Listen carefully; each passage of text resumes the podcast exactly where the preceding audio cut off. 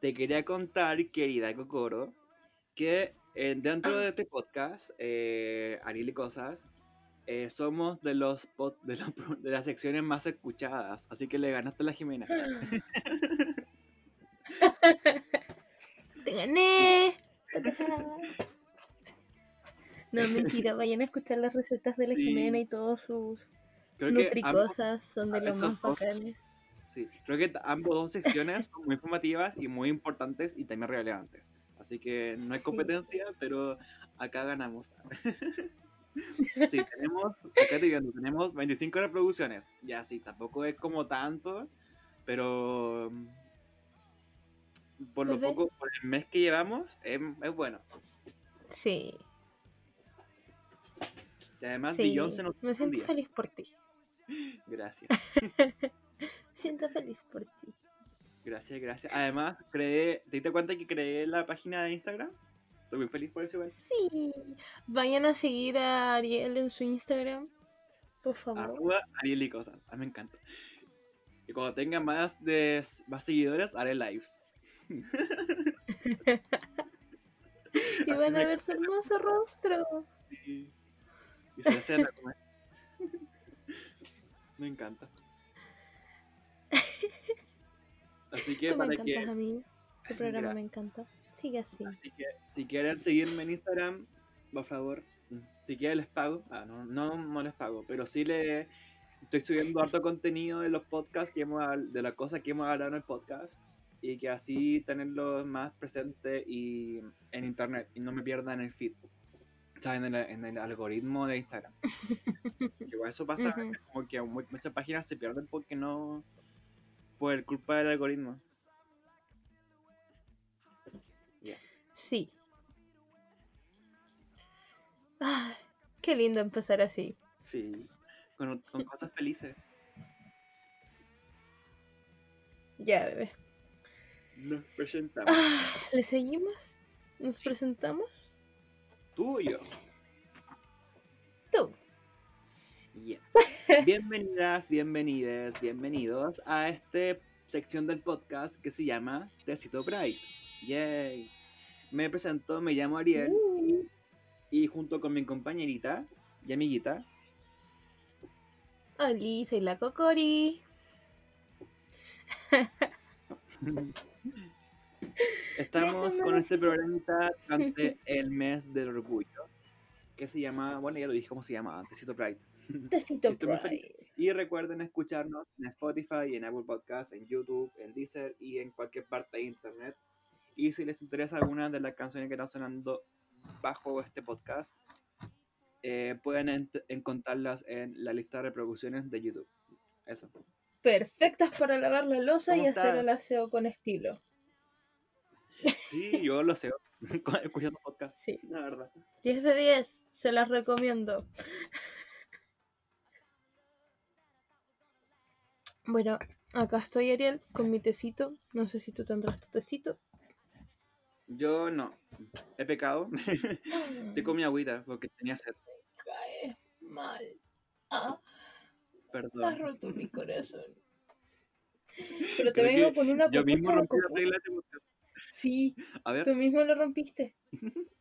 ¿Sabías que ¿Qué copucha salió del closet? Yeah.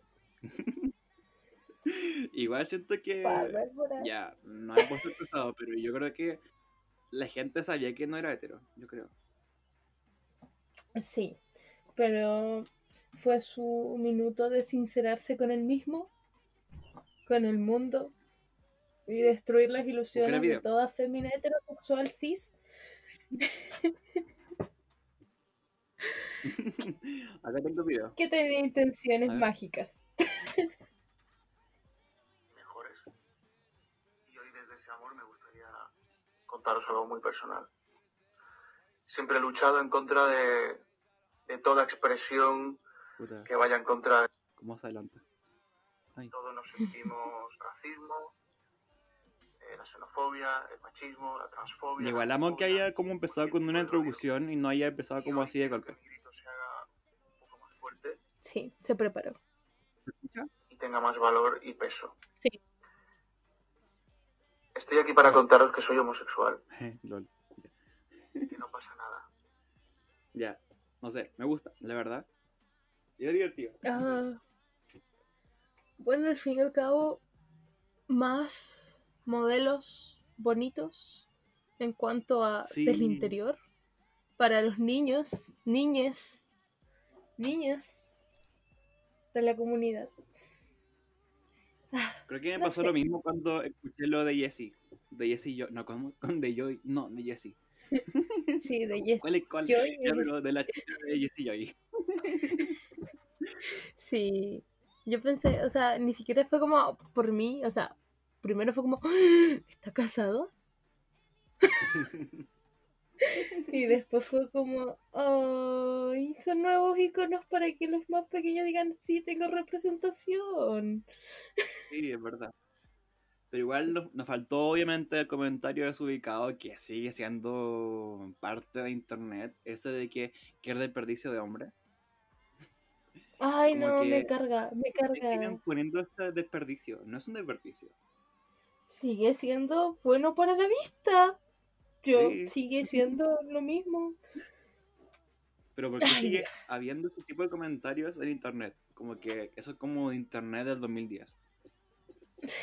Y Eso es como de la generación de mi mamá. Qué desperdicio. Sí. de- No reproduzcan ¿Qué eso. mi sexualidad tiene que ser No. tema? Por eso, no entiendo. Sí. No, no, la gente vale lo mismo. Tampoco tenías oportunidad con él. ya, perdón. Ya, pues sí, es verdad, es verdad, es verdad. Ya, pero sí, creo que ah, también le pasa cuando en las personas reales, o sea, personas reales en cuanto a personas común y corriente que ve Sí. día a día. Como que pasa y se sigue escuchando ese tipo de comentarios a veces. Sí. Por ejemplo, entre los, entre los adolescentes creo que aún sigue siendo parte. Sí. Una vez me lo dijeron, mm. creo. Yo te lo digo. Obviamente, yo estaba. Yo te lo digo. No, pero sí fue raro cuando me lo dijeron porque tampoco me encontraba la wea, en la media wea, pues un poco. Como para que me digan tal wea. Es que eres comprometido. Eres muy tierno. Pero yo te conozco y sé que te da la wea, entonces como que... mm. Yep. no lo vale. No te enamores de mí. No, se hueve lo siento. No. Ay, Dios. ¿Seguimos, mi corazón Sí, precioso? bueno, y hablando de, bueno, como la Okoro acá decía de, este- de, que, de que este ya es un considerado como un nuevo icono a seguir, tanto para personas LGBT o adu- sean adultos o niños o niñas. Hablemos el día de hoy sobre eh, 10 iconos LGBT. Yay. ¿Quién parte? ¿Tú o yo? Tú, tú partes, tú partes, tú partes. Eh, Yo- yo. ¿Yo? ¿Yo? ¿Yo? Sí, tú partes. Ya, ahí aparte. Bueno, mi primero, y que ya lo nombré hace unos capítulos atrás, Freddie Mercury, porque bebé, yo te amo. eh, Freddie Mercury, cantante de Queen, eh, fue para mí eh, trascendental en dos cosas, en la comunidad gay y en la aceptación y la lucha para encontrar una cura contra el SIDA. Él hizo que se cambiara la percepción que se tenía de la enfermedad y de quienes la padecían durante la época. O sea, hizo un cambio antes de su muerte y después de su muerte y lo va a seguir haciendo. Su voz, pf, de aquí al infinito y más allá. Eh, después, como una de las primeras. para mí... Sigue sí, comentamos. Sigue, sigue, sigue, sigue, sigue. Coméntame. Siento que fue una de las primeras voces de que se atrevió a hablar de esto, de partida. Como que Sí. a- a- en los 80, 90 como que la gente le tenía miedo. O sea, Sí. miedo de tocar, miedo de hablar con esas personas. Y bueno, ya en los 90, Lady D creo que igual fue como una de las personas que se atrevió a tocar a una persona con SIDA. Lady Todo D, fue- sí. se armó. Se armó un muy grande revuelo con Lady D porque ella tocó, siendo de la realeza, partiendo de ahí, porque en ese tiempo era de, oh, la realeza, eh, tocó a una persona con SIDA, o sea, No las podía personas na- con ir a SIDA, nadar de la realeza, pues era, se había separado de ese po. No, en ese momento estaban juntos. Cuando ¿En fue al hospital estaban juntos, sí. Sí. Por eso fue un momento súper impactante, porque en ese momento seguía siendo la princesa Diana. No, cachaba esa.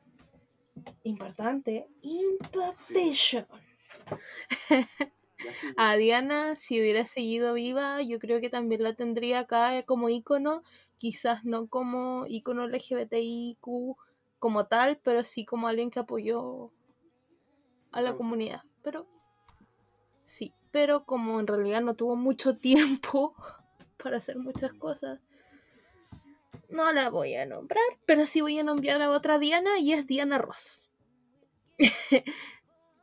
Diana Ross eh, tiene un compromiso social muy fuerte y también es un icono en cuanto que es belleza. En los 80 es una diva. Es la, es la que hizo la canción I'm Coming Out. Dudo que la hayas escuchado, ya. pero ¿Por qué?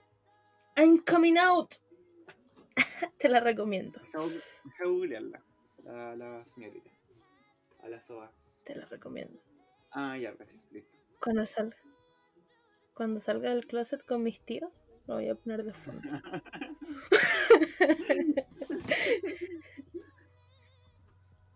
Bueno, y yéndonos así, eh, algo más, no latino, más español, tengo a la Soraya Arnelas. Eh, ella es una activista, ofreció un concierto en el World Pride del 2007 en Madrid, si no me equivoco.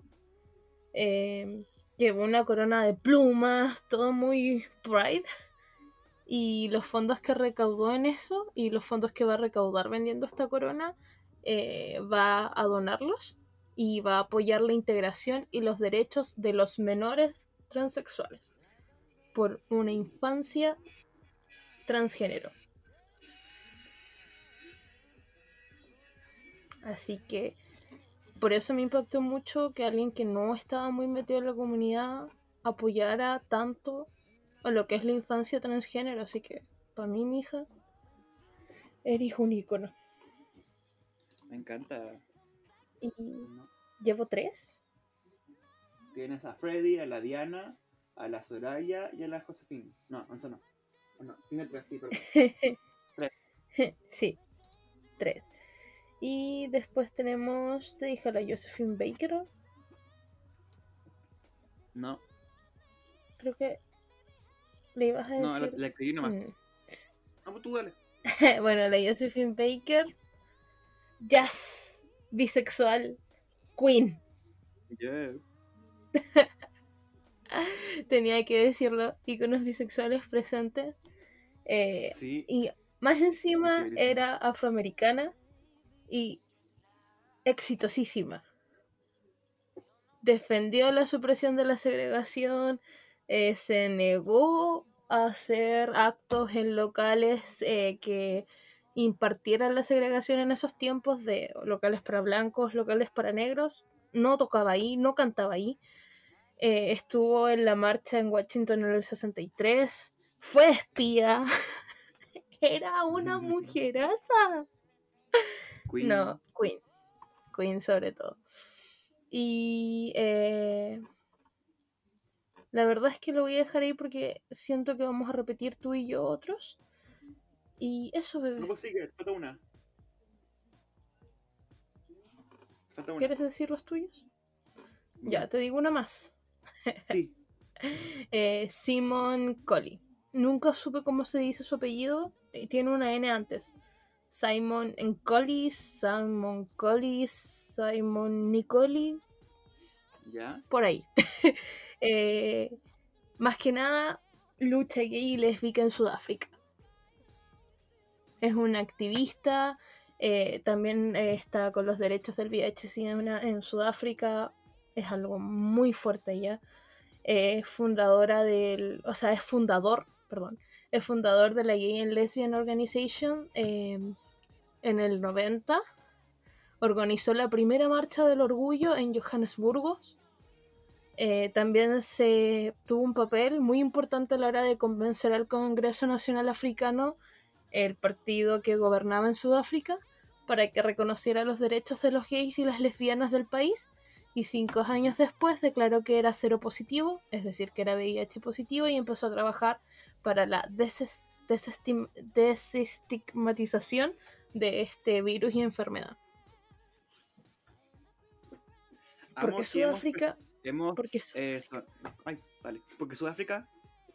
Ah, porque Sudáfrica es uno de los países que tienen menos derechos en el mundo. Y es uno de los que luchan más fuerte.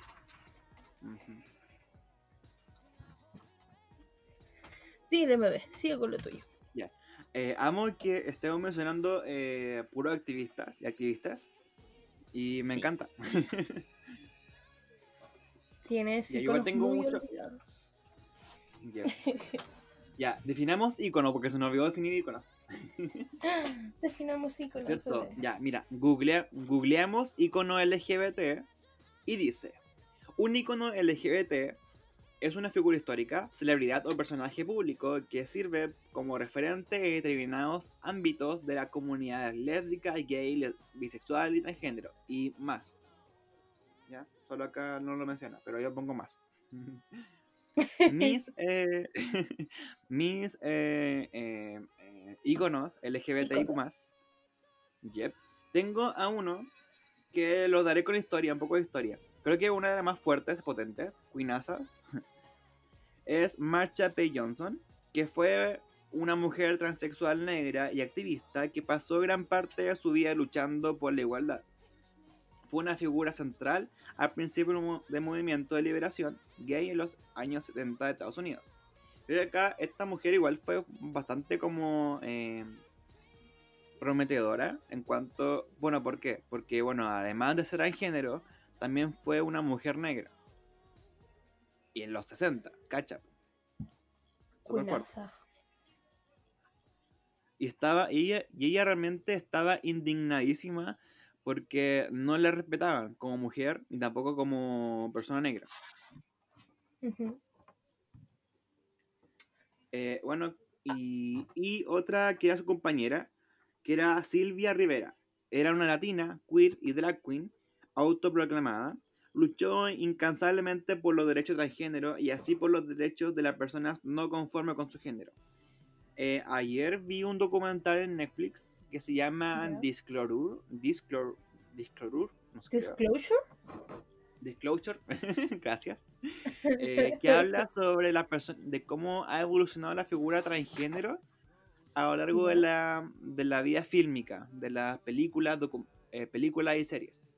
Y estaba ella como una de las representantes de las primeras mujeres transgénero que estaban indignadísimas y que defendían los derechos transgénero bueno, ahí, lo llamaban derecho de gay, pero porque fuimos avanzando, claramente. Pero siento que fue alguien que realmente empezó esta lucha y que fue igual potente y que visibilizó alto el tema de la persona transgénero. Y su imagen. Porque siento que si no pasas por eso, no lo vas a lograr entenderlo. Claro. Así que apoyo. De ahí otro que es con un autor. A ver, creo. Eh, se llama Carl Heinrich Urlich, que es para muchos el pionero del movimiento gay moderno y primera persona en que salió del closet públicamente.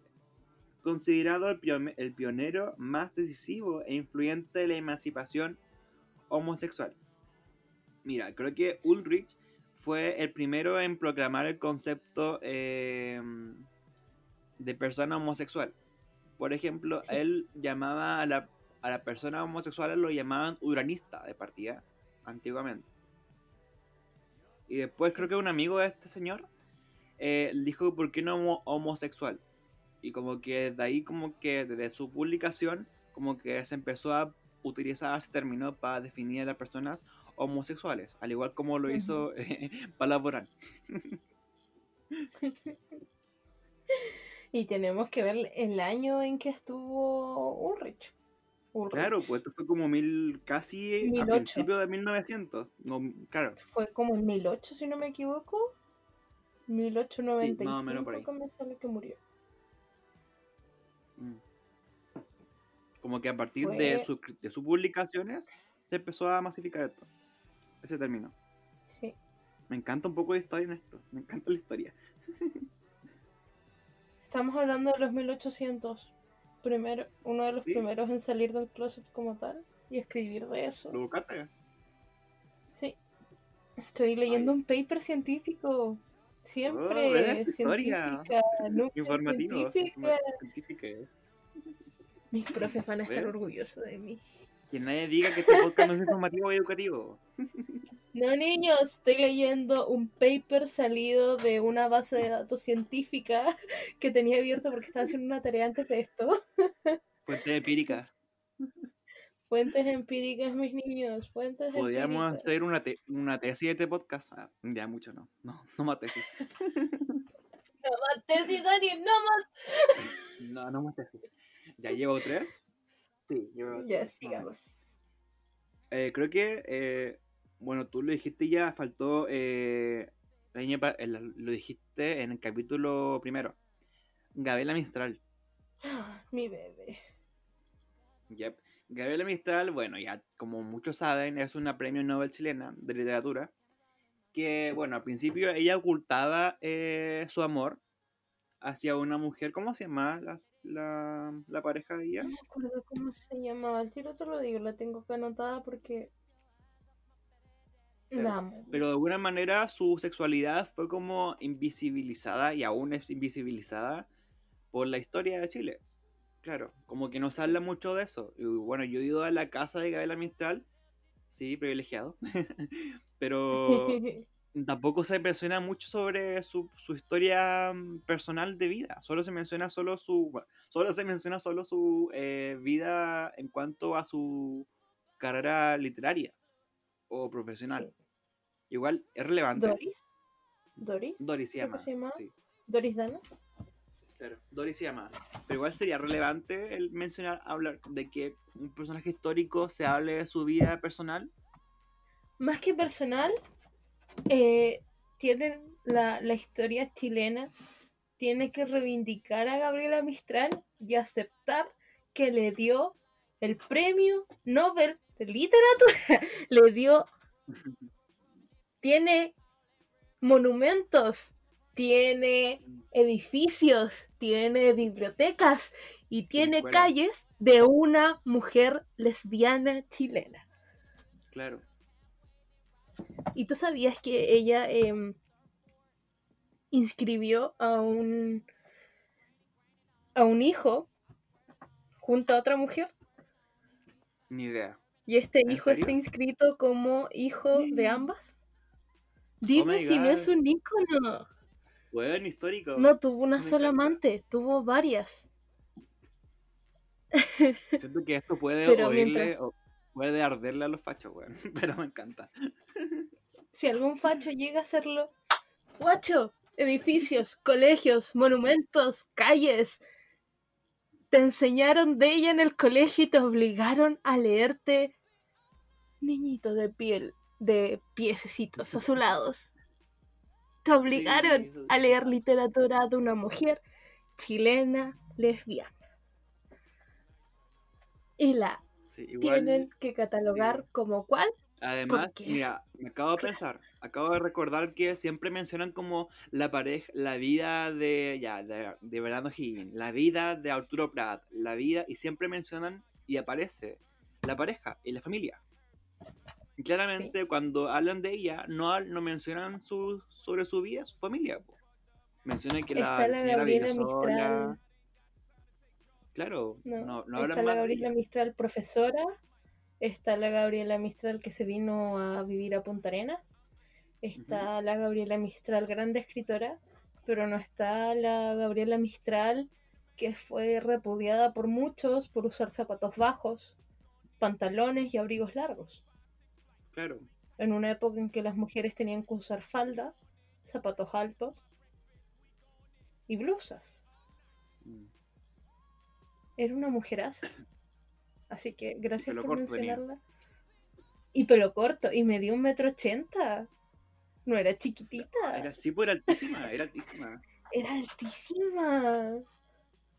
Así que ahí Bueno, tienen igual de- machistas, homofóbicos, fascistas de Chile. Igual su escuela, porque yo, bueno, hice como un tour de Gael Mistral me encanta, en Serena, en Coquimbo. Igual en su escuela es hermosa, me encanta. Su casa igual es hermosa, su pieza igual es hermosa. Todo es hermoso. Incluso hay una ciudad que se llama como ella, pu. No, pu. No, ¿Un hay un pisco. Un pisco. Pisco Mistral. ¿Qué más? Un icono con pisco. ya. Nada que ver la wea. Ya. Mató al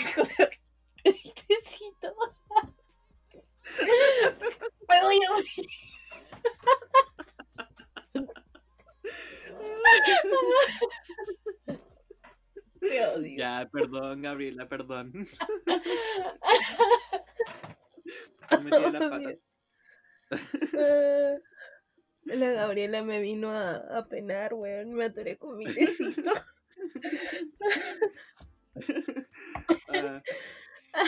Ah, lloré. Ya. Eh, Buda, y falta uno. No sé quién más puede ser. Ah, la, la Judith Butler. La Judith Butler es, bueno, bueno, muchos creo que la conocen o han escuchado sobre ella. Ella es una escritora eh, de alemana, europea, voy a decir porque no sé su, su lugar de origen, que habla por primera vez en los 90 sobre teoría queer. Bueno, históricamente Oh. el- la palabra queer es un insulto de partida, pero que fue apropiado pues, por la comunidad LGBT. Y lo que ella habla en cuanto a teoría queer es que cada persona es una eh, tiene una performatividad de género. ¿Qué es una performatividad? Bueno, performatividad es viene del performance en inglés, Mm. que habla sobre cómo tú te presentas al mundo, cómo tú te quieres expresar. Si algún día te quieres expresar como de una manera un poco más masculina o una manera más femenina, o quieres mezclar con eso, ella habla, la teoría queer habla sobre esto. Y lo compara con la parte de, de- con las drag queens. Me encanta. Como que esa teoría como volvió loco al mundo de alguna manera. Eh, sí, de alguna manera la teoría queer ha dado para hablar. Mucho. Se ha cuestionado ese Dentro de la misma también. comunidad, sí. Dentro de la misma comunidad hay retractores, como hay gente que se apega a ella, eh, hay gente que desde esta misma ha sacado otras cosas. Uf, da Mm. para hablar y da para estudiar y, y como decía Ariel, da para hacer muchas tesis al respecto. Sí. Sí. Bueno, yo ocupé, yo ocupé la a esta señora en mi tesis pues, partida. Yo la leí y sentí que es un es como el inicio, Mm. el inicio quizás de de una investigación o quizás de un trabajo de campo mucho más abierto hacia la comunidad. No sé. Es una teoría. Eso mismo lo dice. Es una teoría. Oye, te doy un bonus track que tenía entre comillas y que quizás la gente no sabe. Ya vos dale, igual tengo un... Frida Kahlo. Frida Kahlo es Kahlo, bisexual. ya, ¿por qué? Bueno, era. Frida Kahlo era bisexual. No, era, bis- era bisexual y el mundo sabía que era bisexual eh, durante su matrimonio con este ser. Tuvo muchos amoríos, tanto él como ella, y dentro de los amoríos que tuvo Frida Kahlo ah, hubieron muchas mujeres y ella las aceptaba, eran de conocimiento. Así que Frida Kahlo, revolucionaria, dentro de los iconos feministas, y aparte, bisexual. Igual, ¿cómo se puede hacer algo? Porque actualmente tenemos muy poco, bueno, igual debe- debemos tener como iconos feministas y LGBT, pues. Pero como aún no mueren, Muchos, o no son, aún no son reconocidos, pues, obviamente. Exactamente. la mayoría que son como Eh, considerados históricos, íconos, son gente muerta de partida. están. Sí. Eh, por ejemplo, no, no se me ocurre nadie en vivo que diga abiertamente, soy bisexual. Mm, Está bueno, Eh, pero sí. Frida Kahlo, Ya, ya basta. Frida Kahlo era bisexual, mis amores. Frida Kahlo fue una gran mujer que sufrió mucho. Pero bueno, Mm. Yo tengo a dos tiene pintura revolucionaria. ¡Ya! Que bueno, que bueno que me acordé que, que porque hablaba de mi tesis, pues, por eso. Me acordé de Adrienne Rich, que Ya. es. Bueno, ella habló primero sobre la existencia lesbiana, donde ella hablaba de cómo la heterosexualidad, heterosexualidad obligatoria históricamente ha obligado a las mujeres a ser heterosexuales. Y de ahí parte esta tesis, de lo que habla ella. Como que onda, en los 60 habían mujeres que eran, obli que eran, bueno, que cuando decían que eran lesbianas, eran obligadas a, un a llevarlas a un a un hospital, creo, psiquiátrico, para que las volvieran, las convirtieran nuevamente en heteros y les gu- y les gustase estar con hombres. Y obviamente no las trataban de manera amable, sino que las violaban de alguna manera. ¿Para qué? Para Ah. volverse heteros. Cacha el pensamiento hueón. Mm, Yep. mm. Ay, Dios me dio Sí. escalofrío. Eh, Y Ah. Gayle Rubin, que es una antropóloga cultural gringa, más conocida como activista, teórica e influyente en política de sexo y género. Que igual son mujerazas bacanas. hay muchas mujerazas, muchas, muchas bacanes. ¿Cierto? Y, y me encantan, especialmente aquellas que crean una revolución y les importa, mm, si digamos un pico. Sí. ¿Qué importa menos que eso? No sé. Pero sí les importa nada. Ellos, ellas hacen revolución. Mujerazas. Y estas fueron, Ariel. no- bueno, son por mayoría mujeres. Sí, la mayoría son mujeres. Y estas fueron otras 10 Me encanta. iconos eh, LGBTQ. este capítulo. Y realmente me encanta. Porque no todo puede ser Pablo Gran. Ah, ya basta. Ay, Dios. Paulito, te queremos. Ya. eh, el capítulo de hoy tiene como tema principal lo que es la infancia LGBTQ. Hablemos del pasado y del presente. De cómo fue la infancia antes y la infancia ahora. Ah, ¿Empiezas tú, bebé, esta vez? Porque Eh, yo empecé. ya. Yo quería empezar. no, parte. Dale. Ya. Bueno, Te obligo. Ah, te pregunto a ti. Una pregunta. Ya. Eh, cuando chica, ¿tuviste eh, educación sexual? No. Creo. Nada. Que no sea solo saber el nombre de la, de la vagina y el pene. Mm, Te puedo afirmar que no.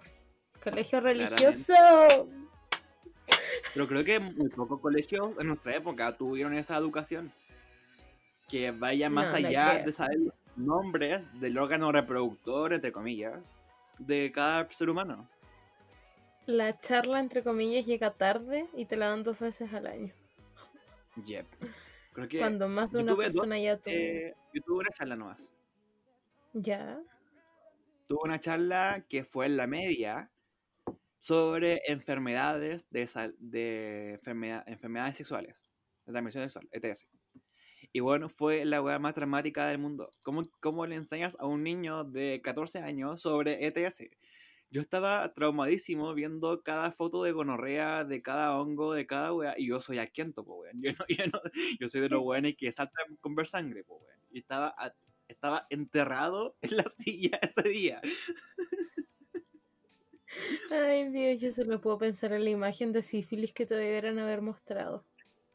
Como que, sí, como que de alguna manera te traumaban para que seas virgen hasta, hasta, hasta, hasta el casorio, weón. Una wea así. Yo como, yo como estudiante de enfermería tuve que hacer eh, la victimaria de esas charlas el año antepasado en seis oportunidades. Así que perdona a todos, pero... Pero que de alguna manera llega, igual es traumante, pero es traumante. cuando pero cuando siento que si, si lo enseñan muy bien, como por ejemplo, de fin, Alas te expande un poco el tema de la sexualidad, como que puede ser menos invasivo. No sé cómo. se- Es que eso es lo que pasa. eh, las charlas de las ITS deberían ser después de, de explicar eh, las partes entre comillas más importantes, el respeto, cómo saber qué es violencia dentro de la relación, ¿me entiendes? Claro. Empezar desde lo afectivo, después a lo biológico y todo eso debe ser un campo que empieza a edad temprana. Aunque igual es importante saber eso, la, la enfermedad.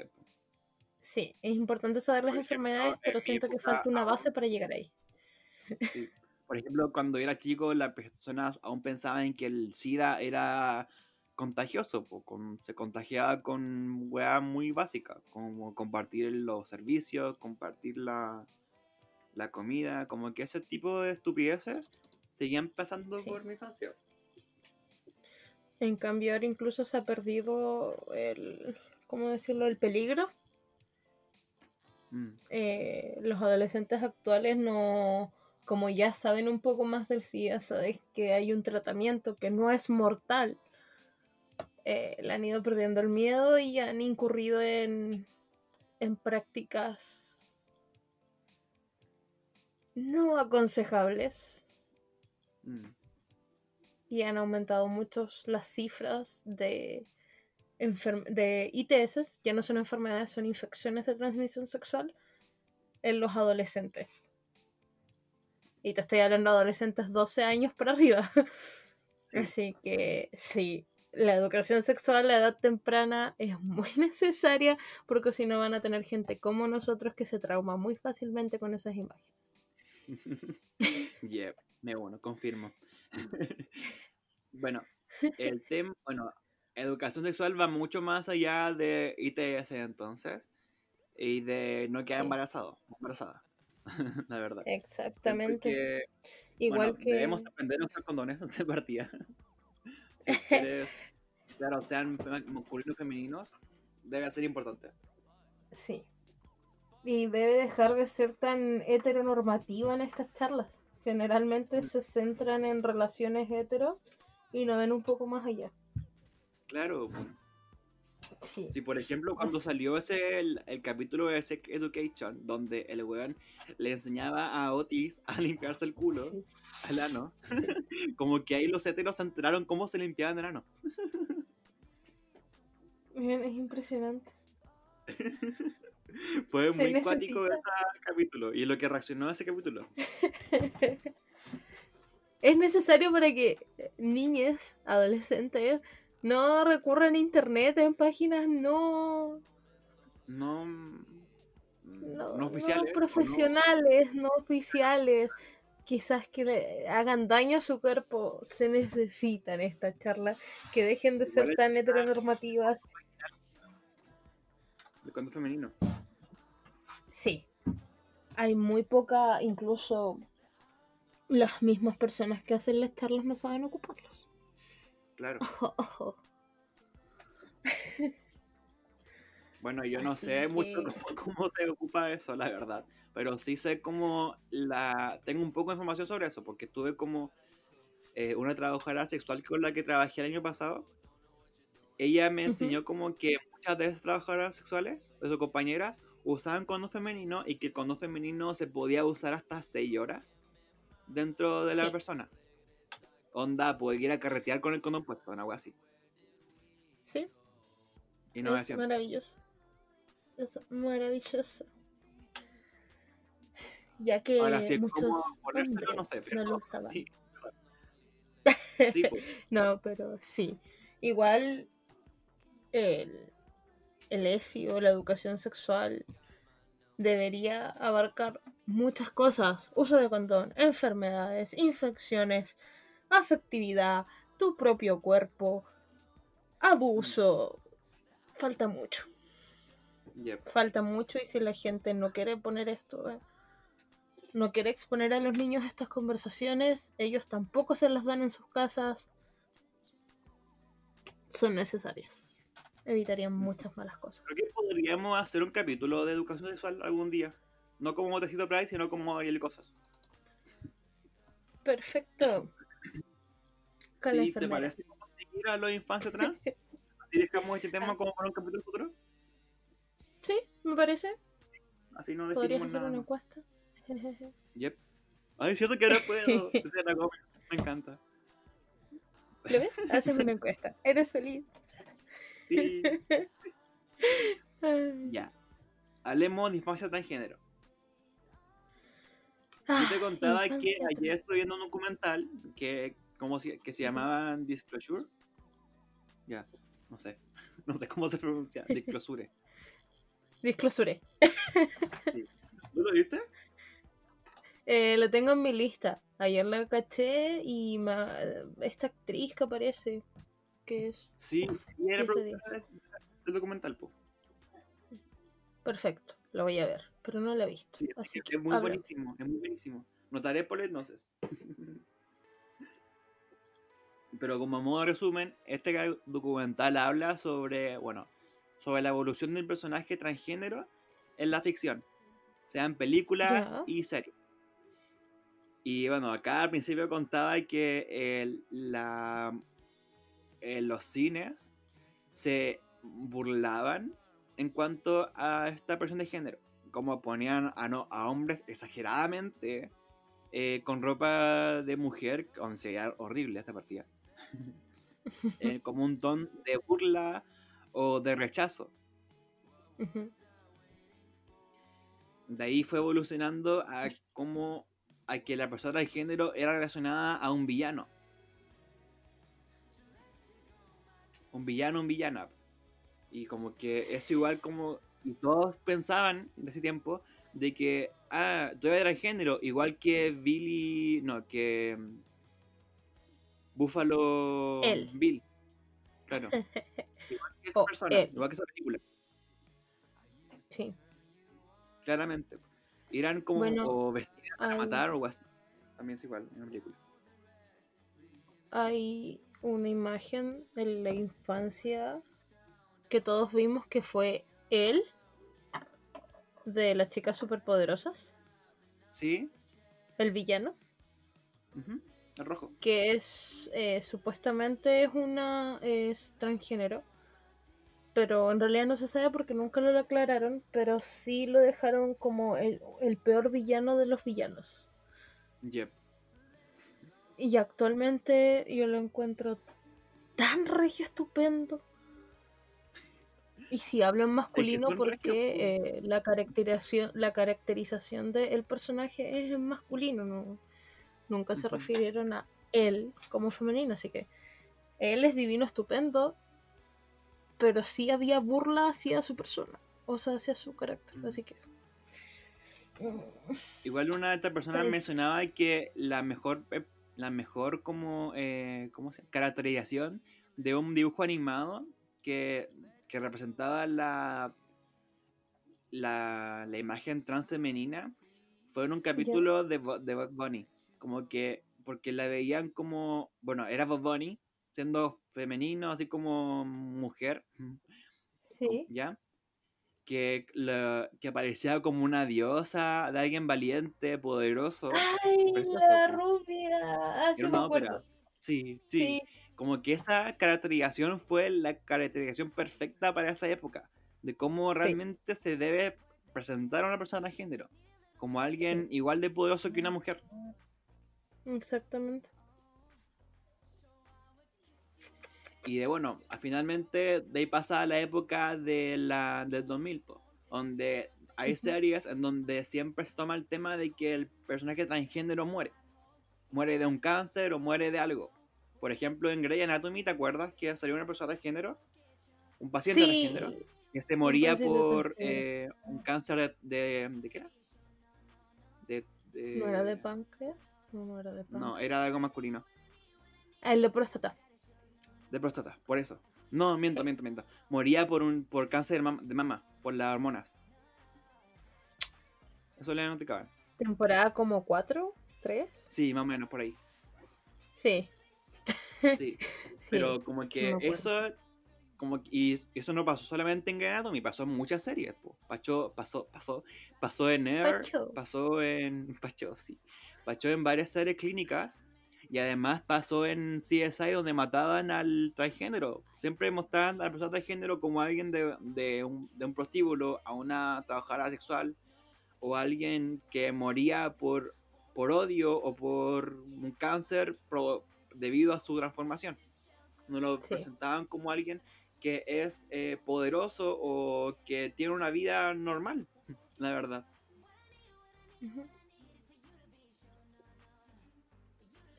Es difícil porque, por ejemplo, en ese capítulo se fue súper criticado porque hubo gente, personas, si es que son personas, que se dio la,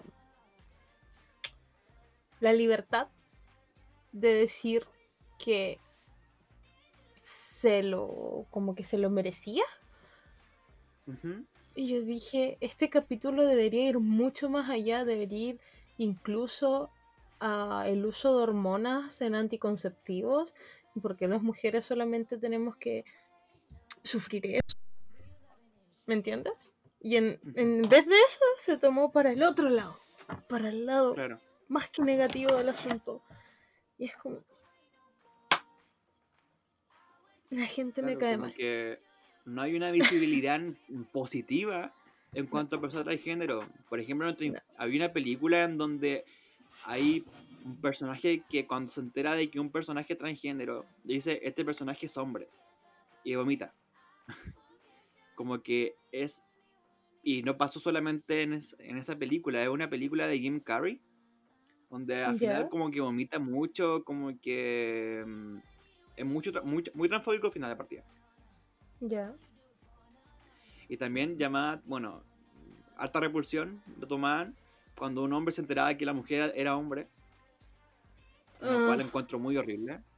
sí. También me acuerdo de, de- le causaba gracia de que hay mucho spoiler, ya no te digo más, pero sí le causaba gracia cuando uno cuando se enteraban que cuando una mujer, no, cuando una persona, un, perdón, un hombre transgénero decía que, no, ¿cómo era? Ya, pero pico. La cosa que mostraba las pechugas para demostrar que eran mujeres, o que eran, hom- o que- weas así.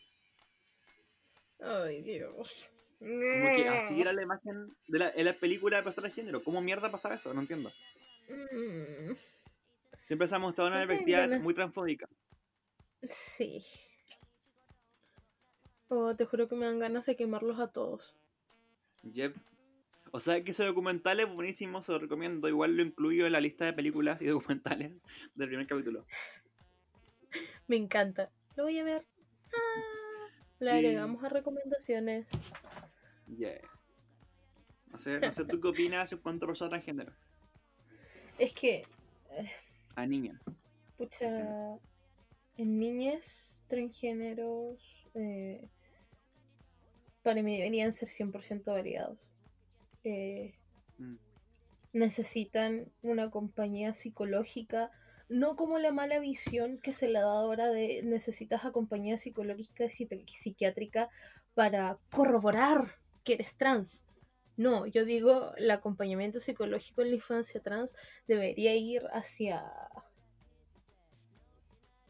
hacia el lado de tenemos que evitar la disforia de género. Tenemos que acompañar a los niños en, en cuanto a qué inseguridades tienen. Mm. No sé si me captas. Hacer segura su infancia. Hacer segura su infancia. En este momento eh, hay un caso muy cercano a mí y te juro que me encanta cómo las generaciones actuales lo aceptan con normalidad. Y cómo en cambio ha tenido problemas con profesores Con adultos. que se rehusan a usar el pronombre que deberían usar. Entonces es como, ok, tenemos un curso completo que acepta a un compañero como es y tenemos a un adulto que echa todo el trabajo atrás.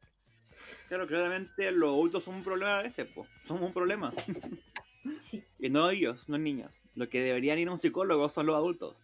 Nadie más, los niños no. ¿Por qué? Los Porque no aceptan eso. No, tener- no aceptan que esos niños que son de género son realmente unicornios. Que son especiales, que son una maravilla de niños y una maravilla de personas. Y que si no sabemos eh, educarlas o contenerlas bien, se nos puede ir de las manos y pueden pasar muchas Sí. cosas que no queremos.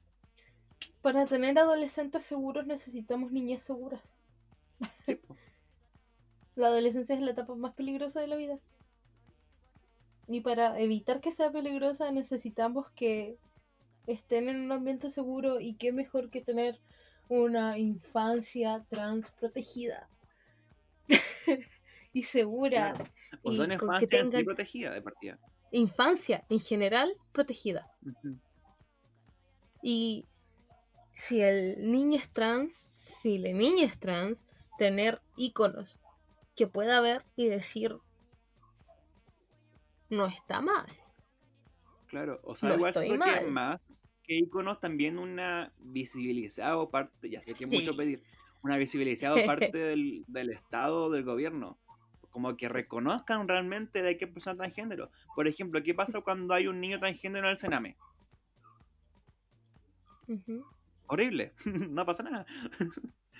Lo castigan, lo va, pasa de casa en casa intentándole que entiendan su, su identidad y el niño va a sufrir, o el niño va a sufrir. De alguna manera. Hasta que sea aceptado por la realidad de quien está a cargo de él.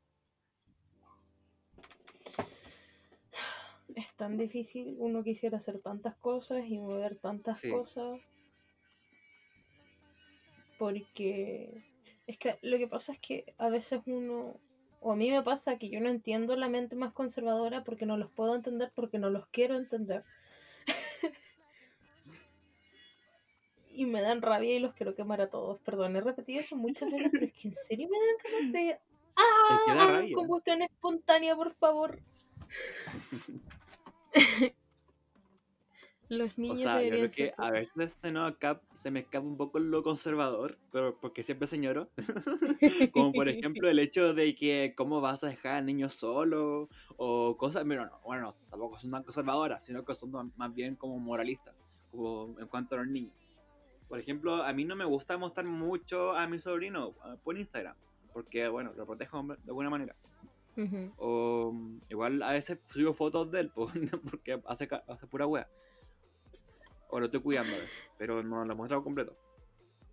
Pero no sé, es como raro. Yo también tengo que mi lado señor. O, o sea, por Sí, ejemplo, a mí me dan asco las demostraciones públicas de afecto en todo Ay, sí, sentido. buena en todo sí. sentido.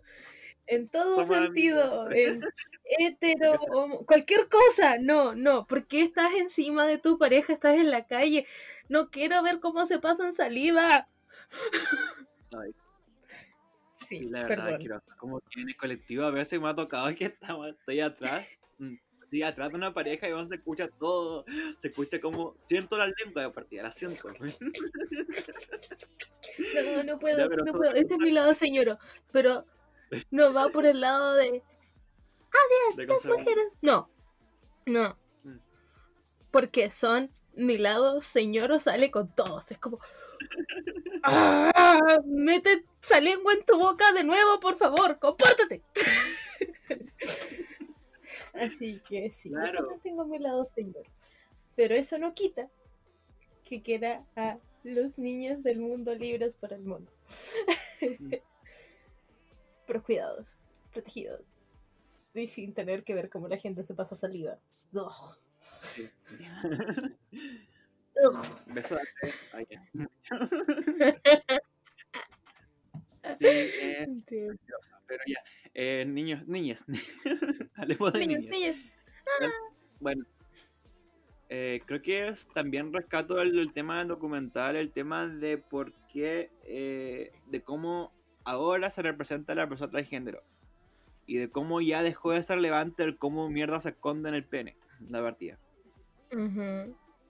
Que se te, tienen que hablar de lo que es esa persona, de que esa persona es modelo, de que quizás modeló para una revista bacán, como la revista Time, o, el New, o no sé qué más, como una persona influyente.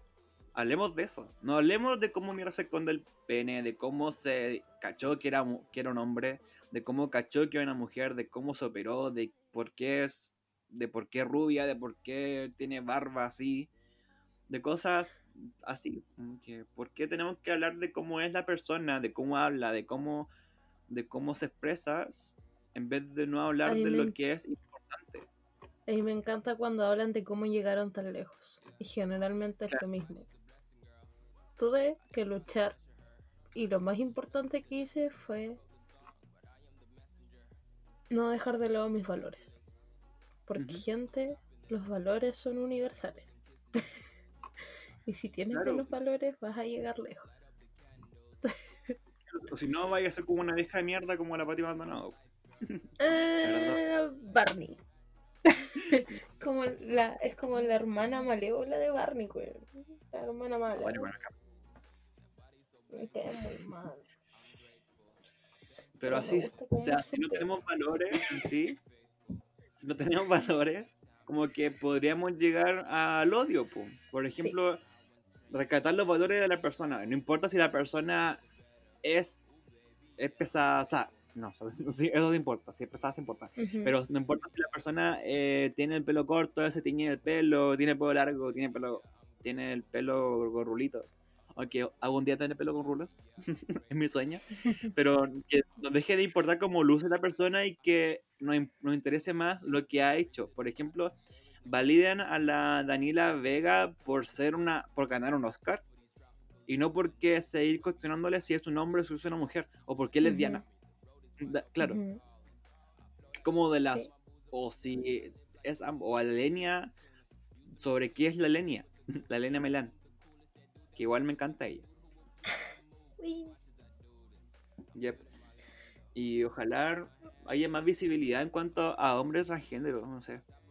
Sí, es lo que yo te decía, creo que en unos capítulos atrás. Es. Hay tanta poca visibilidad del hombre transgénero, pero también hay tanta violencia contra la mujer transgénero que siento que por eso es un poco más visible. Mm. Porque nos suelen criticar a la mujer, o sea, a la persona que nació con un sexo biológico masculino y su identidad de género es masculina. Se suele criticar a la...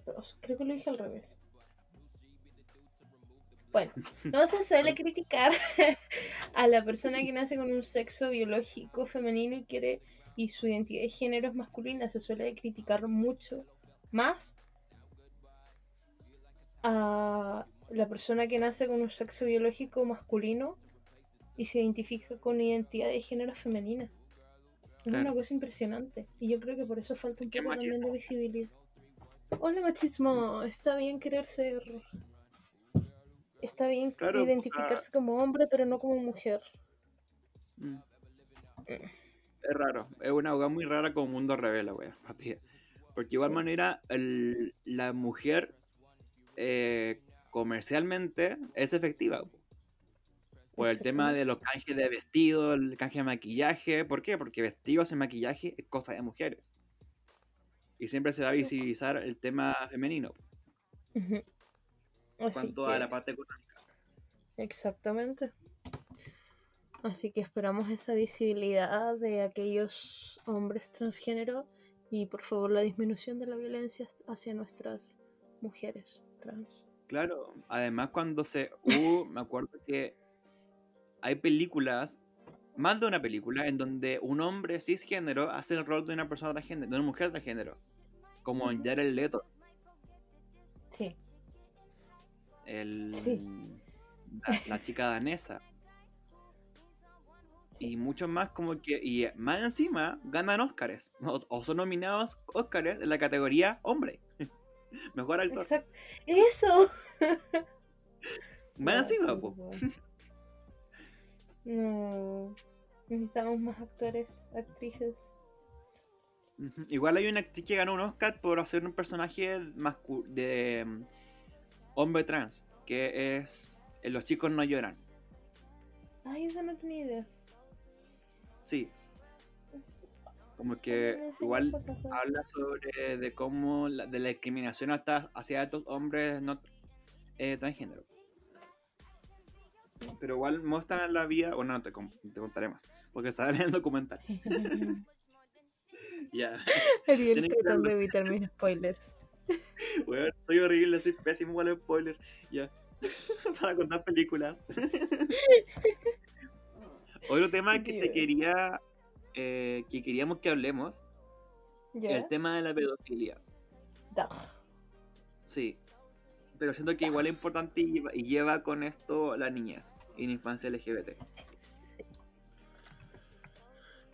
Ay, Dios. ¿Cómo se llama el movimiento que, que está ahora?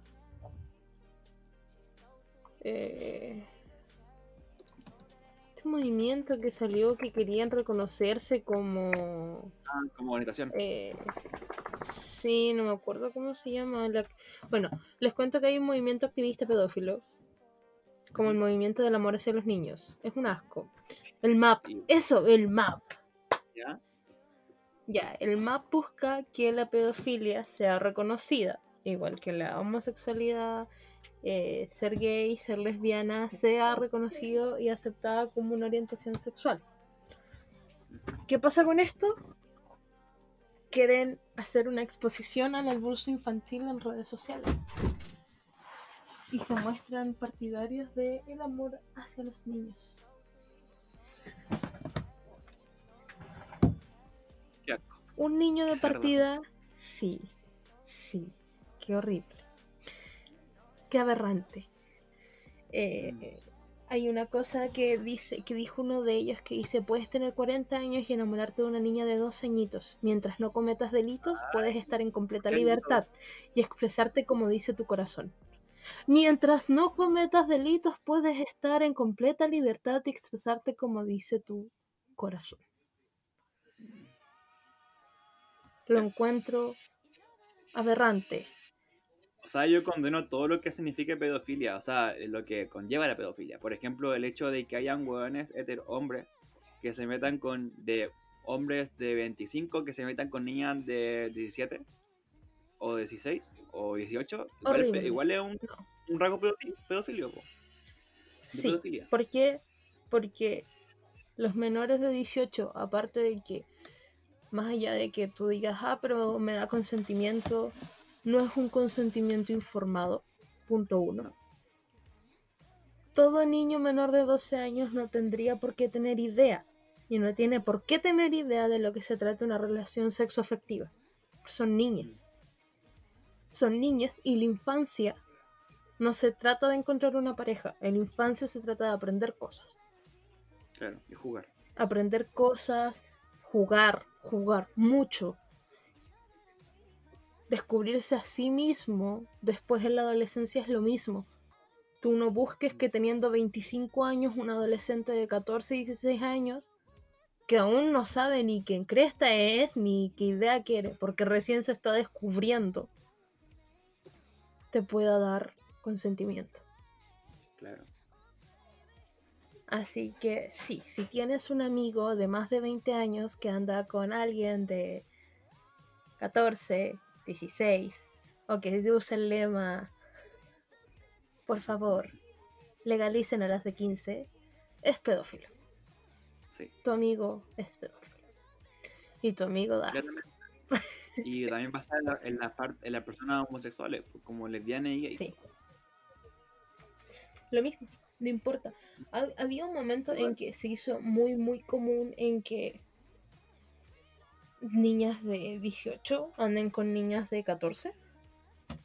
Sí. Igual, también Y- pedofilia. También pedófilo. No, no va. Yep. Si esa niña quiere experimentar su sexualidad con alguien, quiere tener una relación afectiva con alguien, con alguien de su misma edad, alguien que también esté descubriendo quién es, Claro, tiene que ser con alguien de su edad. Sí. que estén en la misma parada mentalmente y físicamente y biológicamente y todo, porque te estás aprovechando. Si eres mayor de 18 y estás con alguien menor, te estás aprovechando, porque eres muy probablemente estás manipulándose. Igual claramente, lo que decías tú, la sexualidad tiene que vivirse con alguien de tu mundo, de tu, de tu, de tu edad. O sea, por ejemplo, el enviarse fotos, así como los nudes, nudes tiene que ser con alguien de tu edad, no con alguien que sea mayor que tú o menor que tú, con alguien de tu edad. Y la confianza. Yep.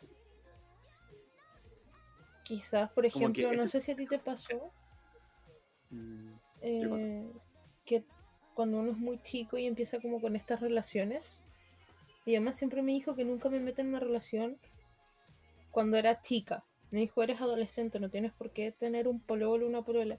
Pero igual lo estuve. Y después ella me recibía con los brazos abiertos cuando yo llegaba a llorar. Pero eh, si llegas a ser un padre que escucha en vez de retar cuando tu niña te quiere contar esas cosas, es mucho más probable que logres frenar quizás un abuso de alguien mayor o quizás eh, darle más experiencia al niño y decir, ok, está bien si no tengo por ahora, no importa. Me estoy descubriendo a mí misma. Pero si un niño no se crece en un ambiente que tenga confianza, va a ser mucho más proclive a, a permitir los abusos de alguien. Mm, Sí, a permitir, entre comillas, es que ni siquiera es permitir, es que No, un ser weón grande abuse de tu confianza. Claro. Eso es abusado.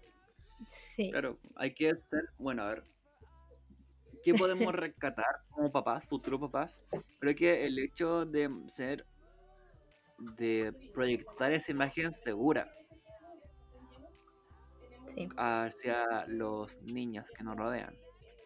Igual, es difícil decirlo porque no soy papá, no tengo esa experiencia.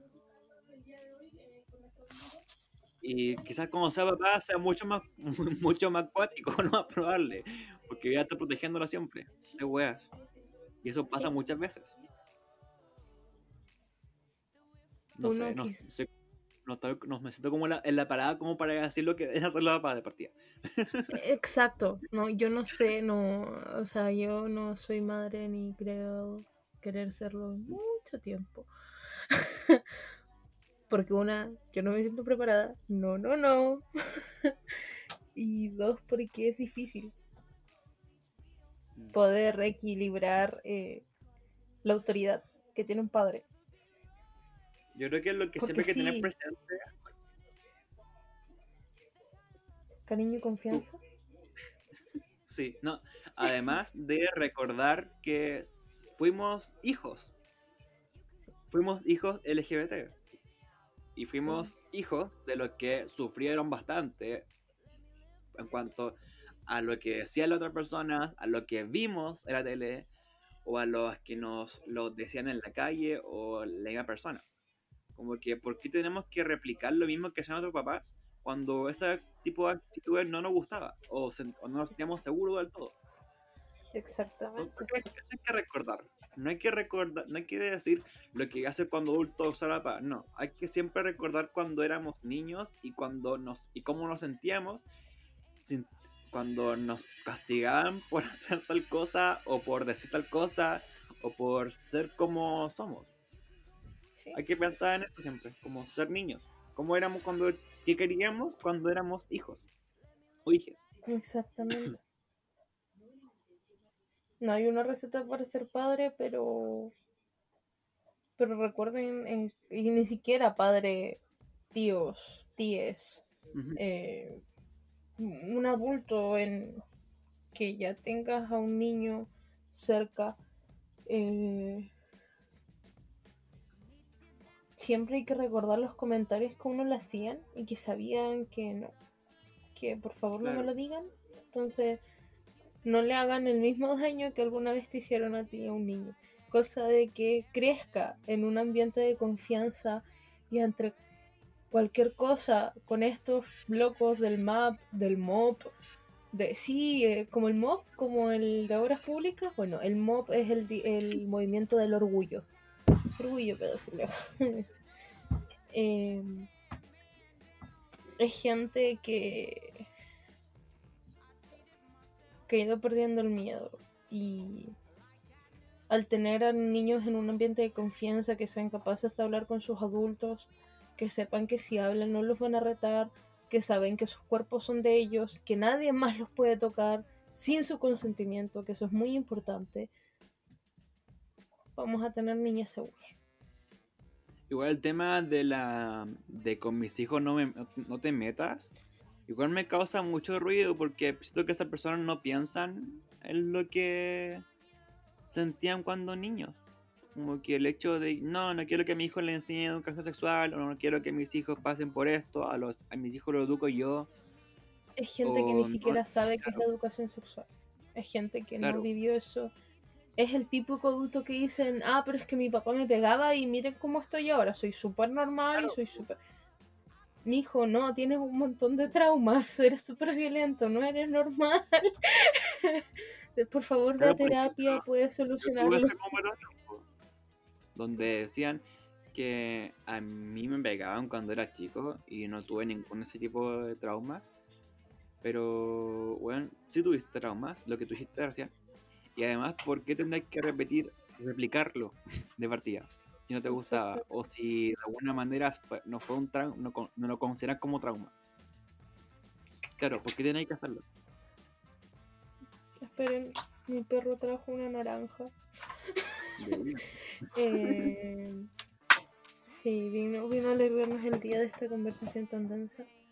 Eh, pero sí, adultos con traumas pueden criar niños con traumas. La mejor manera de evitarlo, crear un ambiente de Mm. confianza con los niños, cosa que sean capaces de decirte cualquier cosa.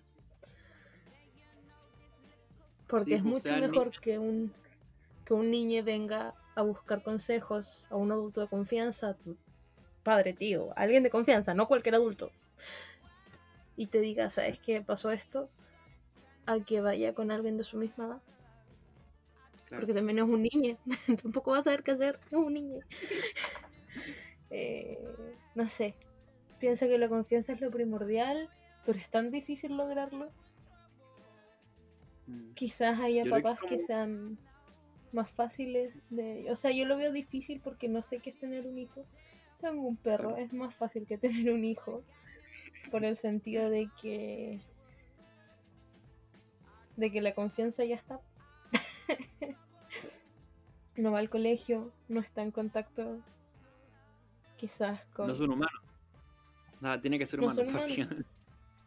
claro. de partida. No, no tengo la responsabilidad de un hijo. Pero sí tengo primos chicos. Mm. Y te juro que me llega a perturbar el alma si algunos de estos map mob llegan a contactar con ellos por redes sociales. Te juro que Ay, mi frase de ojalá todos hagan combustión espontánea se va a convertir en realidad porque no. no. que Bueno, creo que para terminar esto, porque ya está demasiado denso y no quiero como Sí. cargar no. tanta negatividad.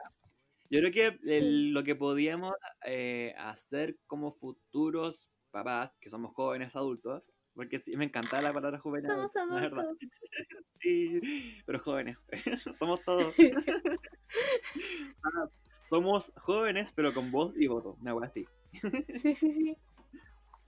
Aún no sé qué hacer Bueno, yo creo que como jóvenes adultos, sí, lol, como jóvenes adultos tomo- tenemos como el deber de defender a los jóvenes, a los adolescentes y a los niños, de, algún- de alguna manera, aunque ellos se vean solos. Sí. Pero tenemos como esa voz o ese deber de que, weón, ¿por qué tienen que seguir aplicando lo mismo? De por qué tenemos que seguir constru- construyendo cada vez más los mismos estereotipos y prejuicios. De por qué tenemos que, bueno, tenemos que cuestionar todo de partida. Y reconstruirnos como sociedad. Ujú. Y no dejar que la gente conservadora o gente adulta siga educando de la misma manera a cómo se educaban en la- hace 50 años. O hace 40, 20, 30 años. Sí. tenemos que crear un- una nueva educación no- para estos niños, niñas, donde ellos puedan cre- crecer un- con un poco más de libertad en esta época. Igual está re difícil por el tema de internet. Internet tiene muchas cosas, tanto positivas como negativas, pero la educación evoluciona como nosotros evolucionamos. E insisto, desde el colegio deberían darle esta seguridad a los niños, en las casas deberían darle seguridad a los niños. Tenemos que crear un mejor lugar para estos niños. Porque no quiero que nadie tenga mi experiencia, que tengan la experiencia mucho peor de estas personas. Son niñas, no deberían sufrir. Claramente eso, Así y es. quienes le transmiten esa, esa- esos prejuicios, estereotipos, son los mismos adultos. Son los adultos. Sí, Los pues, adultos ¿cómo van a pensar ellos sobre este tipo de prejuicios? Ellos mismos se lo transmiten. Exactamente. Los adultos enseñan a odiar, no los niños. Los Así niños ven niños. somos- pues estamos, como- pues estamos como en la mitad. Estamos- realmente estamos como en la mitad. Ah, Dios. Ya, ¿terminemos?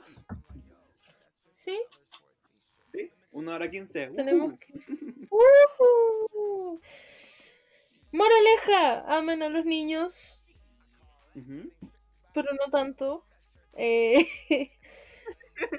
Respeta. protéjanlos, protéjanlos, respétenlos. Los derechos de los niños. Los derechos de los niños promulgados en 1989, o sea, 30 años. O sea, hace nada. Exactamente, los derechos de los niños existen, por algo existen, hay que hacerlos válidos. Los niños tienen derecho a educación, los niños tienen derecho a una casa, los niños tienen derecho a muchas cosas y sobre todo Tienen a jugar. Tenemos más derechos que deberes. Eso. Exactamente, y por algo es. Y- o casi ningún deber de partida. Solo deber votar. O deber hacer. Sí, tengan su deber cívico. Por favor, ejerjan su deber cívico con conciencia, o si no vamos a estar como estamos actualmente. ¡Yay! Ya, despidamos. ¡Adiós! Ah, ¿qué les puedo decir, mis niños? Un placer estar con ustedes hoy. Y eh, con Ariel vamos a estar el otro lunes de vuelta por aquí. Sí, cuarto capítulo. Abracen a sus niños, abrácenos a nosotros. Me falta contacto físico, mucha cuarentena. Eh, y un placer tenerlos de nuevo aquí. La la la la. Sigan a mi niño por todas sus redes sociales habidas por haber, que son Arroba Spotify, arroba Ariel. Y cosas. Eso, Ariel y cosas. ¿Cómo se llama el programa principal de aquí? Y nos pueden escuchar en todas las cosas que tiene este niño hermoso. Que no me las sé todas, así que él se las va a decir. Me encanta. Igual quiero decir que te voy a extrañar. ¿Por qué? Porque este se, este se capituló y el, y el especial se compone de cuatro. y te extraño, la verdad. Pero es muy probable que tenga, no sé, podríamos, no, no sé. Podríamos hacer algo, como- hacer como una extensión de este capítulo, de este podcast, pero por mes, una vez al mes. ¿Te tinca? Sí, sí. ¿Sí? Como que yo sé, yo sé que una vez al mes va a pasar algo muy LGBT. Así. Siempre, una vez al mes siempre hay algo. Así que podemos hacer eso para seguirnos escuchando y seguir transmitiendo nuestra voz en cuanto a empoderamiento LGBT. ¿Te Mm, tan linda que es tu voz. Me encanta. ¿Aceptas? Sí. Cada vez vamos a Bien. ser más empoderados. Dijo que sí, dijo que sí, me caso. Le pedí matrimonio a Ariel hace dos años con un fluyele, o sea, con una gomita loop. Tengo unas fotos. Aunque aún no me casan. No, no, no, que, que quedamos pobres. No. No. Ariel quiere mucho brillo y mucho blanco y mucho paposo y no, eso requiere mucho dinero. No más. No, es Castilla. Ya, ya, termino este capítulo. Ya, ya, muchas gracias. Ya, muchas gracias a ti, querida Coro. Nos despedimos. Eh, recuerden escucharnos en Spotify, en Apple Podcast, en YouTube, en Deezer, en Evox, en Google Podcast. y en donde quieran en internet. Y la verdad, muchas gracias. sí. Y si nos quieren, y si quieren seguir escuchando la ca- las canciones que han sonado debajo del programa, mientras hablamos, están disponibles en mi lista de reproducción en mi canal de YouTube. Y como Sí. dijo la Corico, síganme en Instagram, please. Les recomiendo siguen, le 10 doy días que lo sigan en Instagram. si lo siguen, les hago un dibujo. Si lo siguen, les hago un dibujo. De palitos. Eh, Pero les hago un ah, dibujo. Tengo 110 seguidores en esa cuenta, me encanta. Eh, sigan también su lista de reproducción en YouTube. Es perfecta para hacer el aseo, cocinar, limpiar el piso, hacer la cama, lo que quieran, linduras. al delicioso. Muchas gracias. Y nos vemos el capítulo que el próximo lunes. Y el próximo y este viernes viene un capítulo nuevo con Jimena quizás. Uh, Más cosas ricas. yay. Eso. Y, y no se olviden que durante la semana voy a estar publicando y subiendo la lista de iconos eh, y más contenido quizás de lo que hablamos hoy.